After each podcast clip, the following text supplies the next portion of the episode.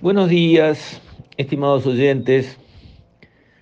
Me gustaría hoy echar una mirada atrás, 100 años atrás, a ver cómo ha evolucionado la humanidad, qué nos ha pasado, si hemos mejorado, si hemos empeorado, en algunos indicadores claves. Pues cayó en mis manos, digamos, un, un grupo de cuadros que muestran, por ejemplo, cómo entre 1820 y ahora, la pobreza, por ejemplo, se ha desmoronado.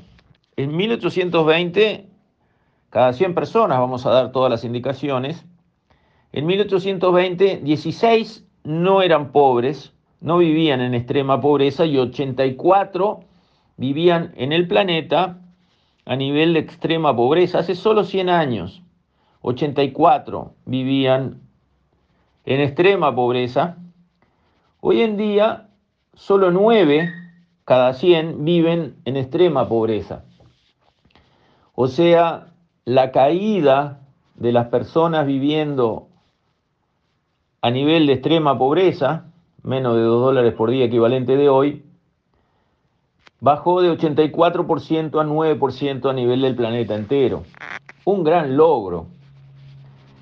La educación básica, en 1820 había solo 17% que tenía educación básica y ahora hay 86%.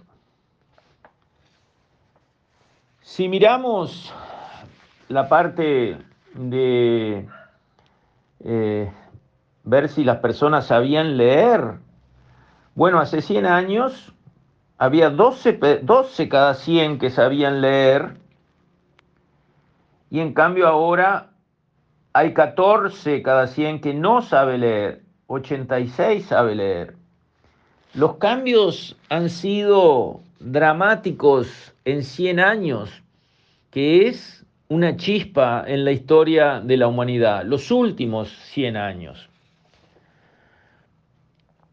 También si miramos la parte de la mortalidad infantil, Hace 100 años, 43%, morí, 43 morían antes de los 5 años de edad. 43% de los niños nacidos vivos no llegaban a cumplir 5 años, mientras que ahora, 100 años después, a nivel planetario, 4, 4 niños mueren antes de llegar, por 100, mueren antes de llegar a los 5 años de edad. A veces estas estadísticas para las personas no dicen mucho. Para mí sí.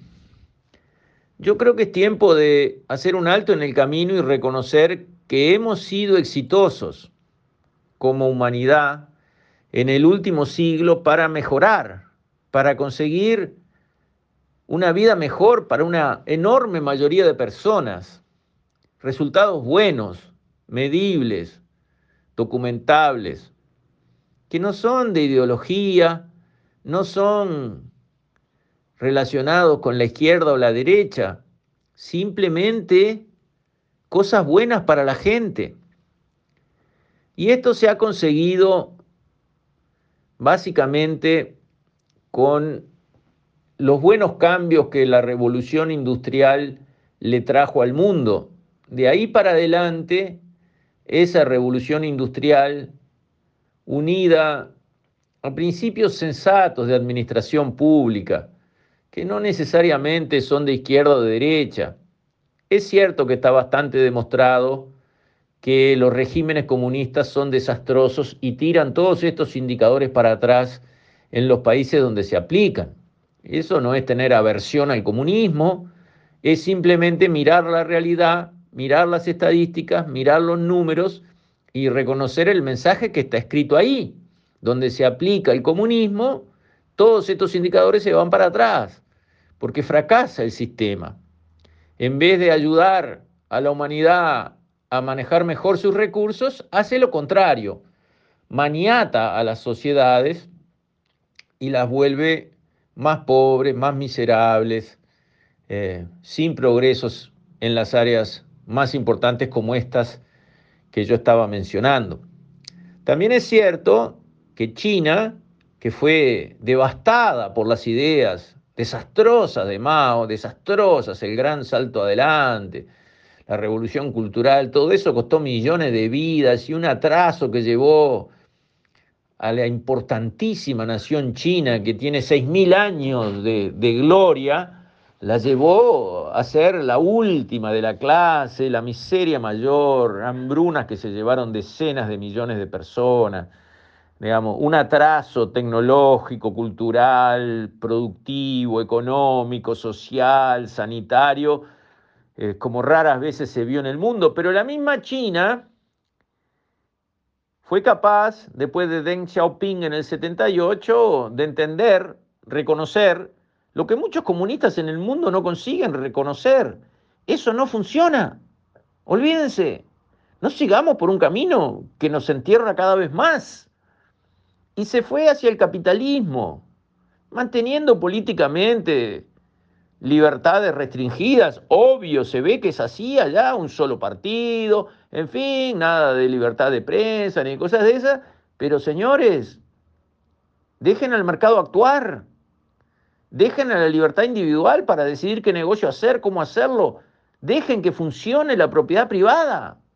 Bueno, con esas premisas, que no son tan difíciles de entender, y que han dado resultados en todos los países donde se han aplicado libertad individual, dejar el mercado actual, actuar, propiedad privada, bien cuidada. Con eso, China se dio vuelta en una velocidad que sorprendió a todo el mundo y es parte ahora de los que está sacando gente de la pobreza a velocidad acelerada y mejorando las condiciones de vida del pueblo chino sin discutir, porque no aplica los principios de Mao, ni los de Stalin, ni los de Marx. Entendió que no sirven.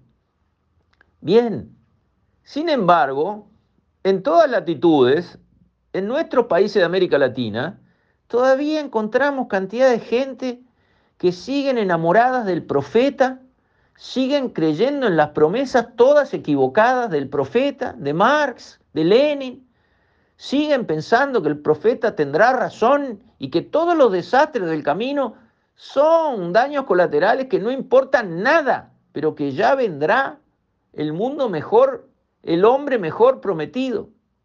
Es increíble cómo la gente puede ser tan cabeza dura, tan cerrada de entendimiento, tan enamorada de una idea como para no poder, porque no pueden, es una cuestión como religiosa, no pueden reconocer que esas ideas siempre fueron equivocadas y siempre fracasaron, con lo cual lo único que hay que hacer es abandonarlas de una vez y para siempre. Con esto, estimados oyentes, me despido. Hasta mañana, si Dios quiere.